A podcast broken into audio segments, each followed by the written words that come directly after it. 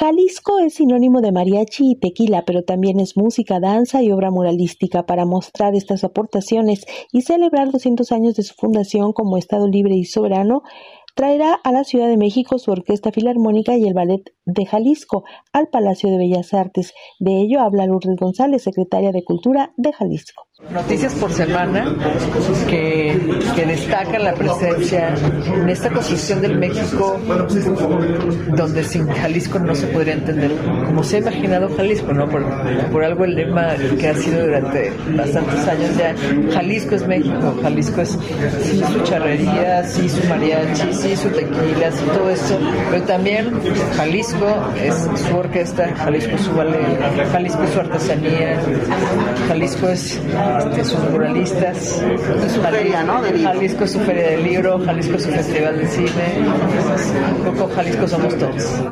Ballet Jalisco, bajo la dirección de Lucía Arce, se presenta el 10 de junio con un programa que incluye coreografía de la noche de Walpurgi y Carmina Burana, compuesta por Karl Orff entre 1935 y 1936. Carmina Burana es una obra maravillosa que es circular, empieza con el O Fortuna, después tenemos Primavera, eh, La Taberna, La Corte del Amor y vuelve a terminar con O Fortuna en esta idea de que la vida es como una rueda que siempre gira y a veces nos tiene arriba y abajo. Otra. Eh, estas son las piezas que presentaremos.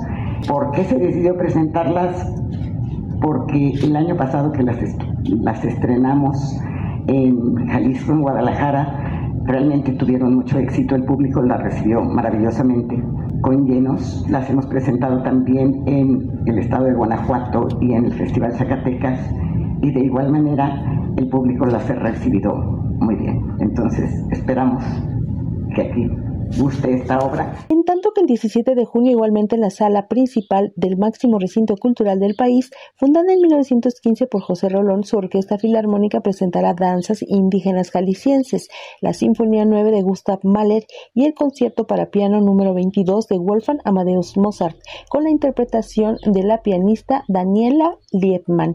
La funcionaria adelantó que próximamente el gobernador de la entidad, Enrique Alfaro, anunciará la actividad especial por el que se cumple el 16 de junio. La fecha estelar es el 16 de junio. Tenemos por ahí un concierto especial que el gobernador anunciará esta semana. No me le puedo adelantar. Lo que quisimos es celebrar 200 años todo el año. Entonces hay una serie de actividades eh, que desde cultura y desde las distintas áreas, educación, desarrollo ambiental, etcétera, desde las distintas áreas, eh, todas las secretarías, todo el programa de gobierno desde el mes de enero febrero estamos teniendo distintas actividades. Por ejemplo, nosotros vamos a inaugurar una exposición de 200 años, 200 fotógrafos, otra exposición que tiene que ver con adolescentes, 200 adolescentes de distintos municipios.